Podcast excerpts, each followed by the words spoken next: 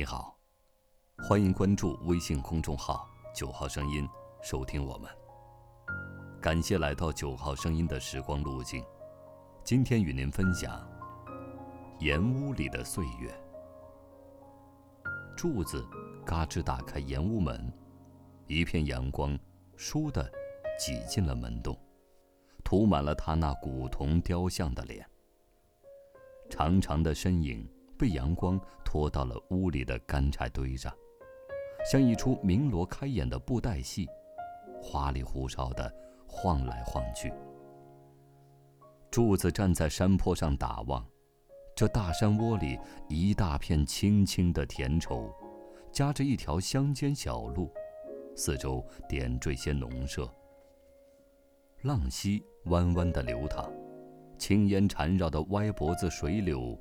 垂下一帘潺潺的碧水，水波上悠闲着一群嘎嘎的白鹅，还有林家寨神秘浪漫的情人谷和那古老庄严的刘家祠堂。他此时只觉得这石田，就是一位青葱秀美的村姑，羞答答、无比曼妙的向他展现着美丽和水灵。远处。那天边突兀的辣椒风、蜡烛风，却让这秀丽的江南阴柔，顿生几分雄性挺拔之美。自然神来之笔，勾出了一幅绝好的浪山山水田园画，决然一派桃源仙境。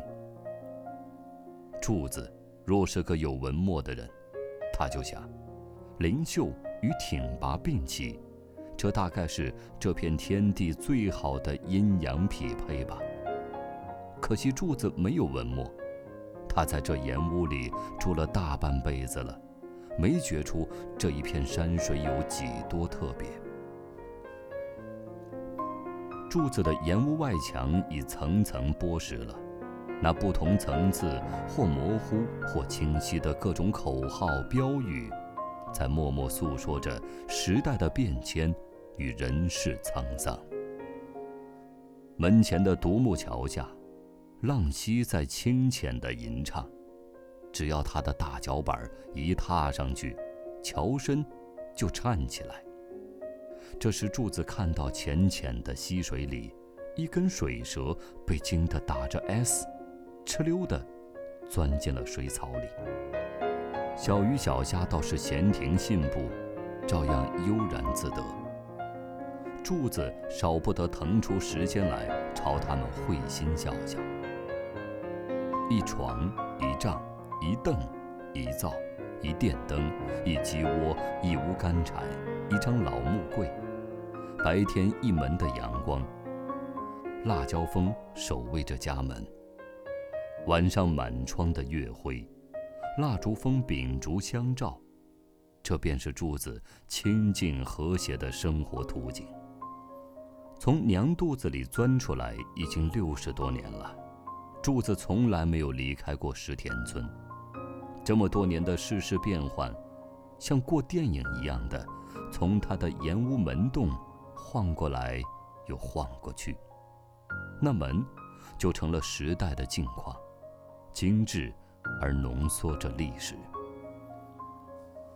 从七岁离开父母，跟着爷爷奶奶住到这盐屋里，他那经过柴烟熏烤的双眼，已经见证了近六十年的人间风雨。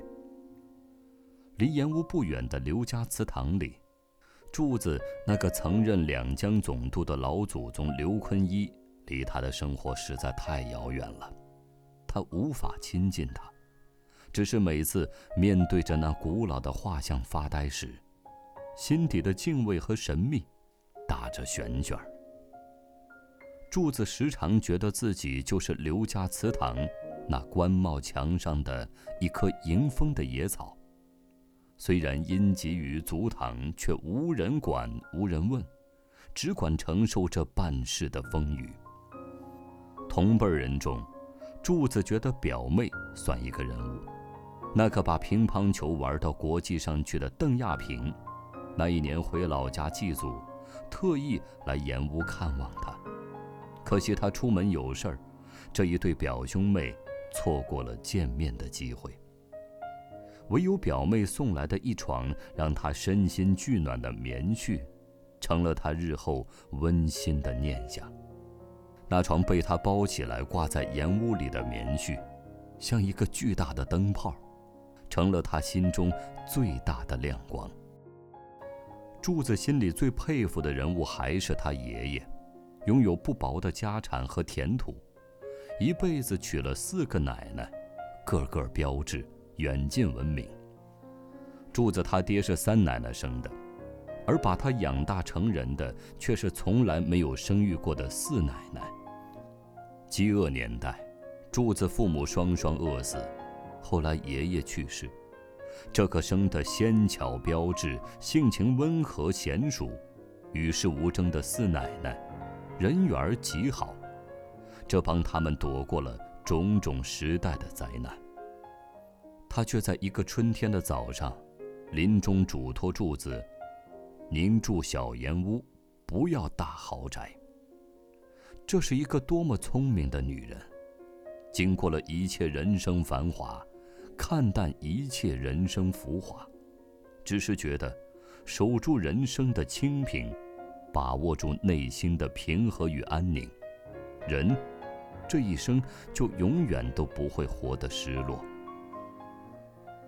那个有着如花美貌、内心清朗如月、性情坚韧如水的四奶奶，用一句平淡而深含哲理的话，来洞穿世事，小李人生。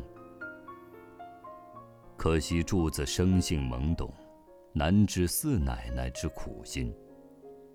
柱子在送老人上山的那条落英缤纷的小路上。为那十个字，曾经长跪不起。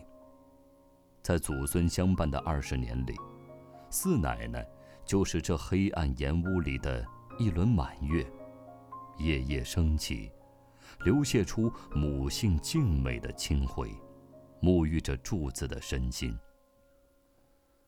柱子青春过，也想过娶妻过常人家的日子，旁人也撮合过。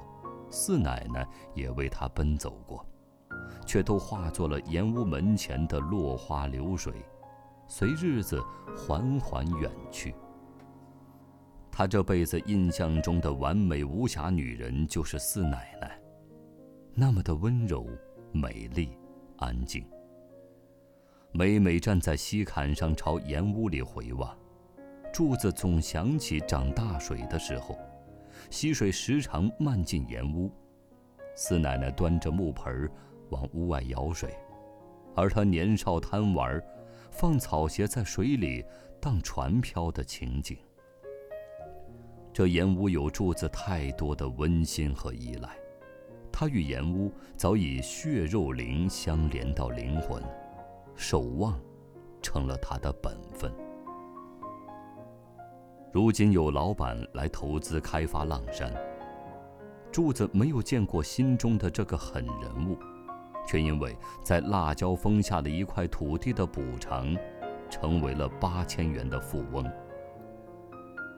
柱子并不穷，过着自给自足、不依赖别人的理想生活，任别人的眼光怎么投向他，他那与世无争、放松心灵、充实而满足的心态。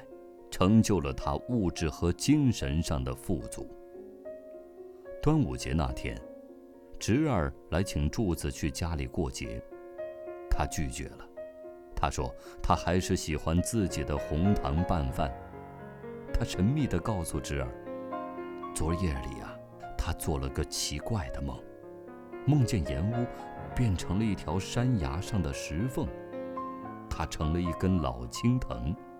不断的顺着石缝朝上攀，攀到顶后，他看见了山顶开满白色的野蔷薇。四奶奶在花丛中对他笑啊笑的，笑的脸都成了一朵花儿。说完，他自顾自的笑了，古铜的脸被门洞里的阳光照得崩亮崩亮的。今天的九号声音，又为你另存了一段时光之旅。晚安。